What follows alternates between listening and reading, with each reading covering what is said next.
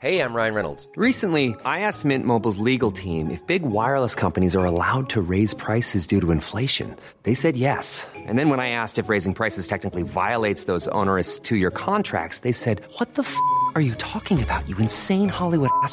F- So to recap, we're cutting the price of Mint Unlimited from $30 a month to just $15 a month. Give it a try at mintmobile.com slash switch. $45 upfront for three months plus taxes and fees. Promo rate for new customers for limited time. Unlimited more than 40 gigabytes per month. Slows. Full terms at mintmobile.com.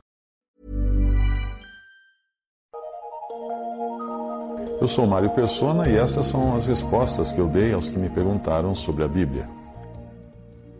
Você escreveu perguntando se existiria fundamento bíblico, fundamentação bíblica para a chamada Marcha para Jesus. Bem, a nossa única base segura para qualquer coisa é a Bíblia. A palavra de Deus fala para cristãos marcharem por algum motivo? Eu não encontrei nenhuma passagem. Portanto, não existe razão para fazer isso. Marchar ou criar uma marcha para Jesus. Ele nunca pediu para fazermos isso. Além disso, a ideia de marchar normalmente está associada a demonstrações de poder. Exércitos marcham para exibir o seu poder. Os exércitos fazem aquelas grandes paradas com milhares de soldados e equipamentos para mostrar força, para mostrar que eles são poderosos, que eles podem conquistar o mundo. É para isso que eles existem. Existem grupos que também querem mostrar que são influentes na sociedade e aí eles também promovem marchas, como ocorre com a parada gay. Existem também marchas de protesto, marchas de reivindicação. E o cristão vai marchar para quê? Eu pergunto. para mostrar poder no mundo cujo príncipe é Satanás e onde a luta do cristão não é contra carne e sangue?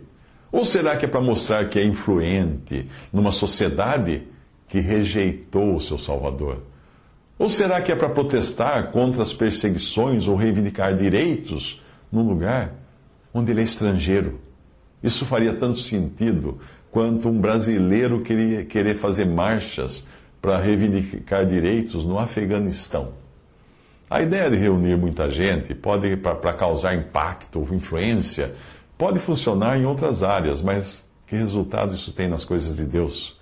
Muito bem, vamos imaginar que uma marcha para Jesus realmente impressione as pessoas e as autoridades e todos venham achar que o cristianismo é uma coisa para ser levada a sério.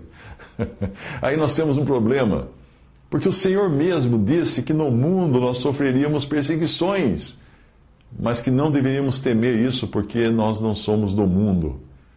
Aí, se desse certo a nossa marcha, hum, o Senhor teria se enganado, ou ele teria se esquecido de contar que um dia os cristãos ganhariam sim tapinhas nas costas por causa da sua fé e por causa das marchas que eles iriam promover no mundo. Se o mundo todo, como instituição, aceitasse o cristianismo, isso é porque existiria algo de muito errado com o evangelho que esse cristianismo está pregando, ou então com o próprio mundo. Sim, porque como alguém vai gostar de algo que prega que o homem é pecador, que existe uma condenação esperando por ele, que ele precisa crer naquele que o próprio mundo rejeitou e que virá um dia, quando esse mundo e tudo que nele há, as coisas que a humanidade mais preza, seus monumentos, suas indústrias, seu comércio e tudo, haverá um dia em que tudo isso será destruído pelo fogo. Como é que o mundo vai querer aplaudir esse tipo de evangelho? Mas esse é o evangelho da Bíblia. Filhinhos, sois de Deus, disse o Senhor Jesus, e já os, já os tendes vencido, porque maior é o que está em vós do que o que está no mundo. Do mundo são, por isso falam do mundo e o mundo os ouve. 1 João 4,4. O evangelho é algo para atingir, alcançar indivíduos, não coletividades. Ainda que muitas pessoas possam se converter no mesmo dia, não existe algo como uma conversão coletiva. Cada pessoa é alcançada individualmente pela palavra de Deus, é tocada individualmente pelo Espírito Santo, é convencida individualmente do seu pecado. São pessoas, indivíduos que nascem de novo, não são países, não são instituições, não são governos e nem mesmo religiões. Qualquer resultado que uma marcha ou manifestação assim possa conseguir é um resultado político, cultural, ou exterior, nada que interesse os propósitos de Deus. O Senhor não nos disse, ide e marchai. Ele diz, ide e pregai o Evangelho. E é isso que importa fazer. Ou será que os cristãos estão engajados numa competição para ver se conseguem mobilizar mais gente do que a parada gay ou o desfile de 7 de setembro.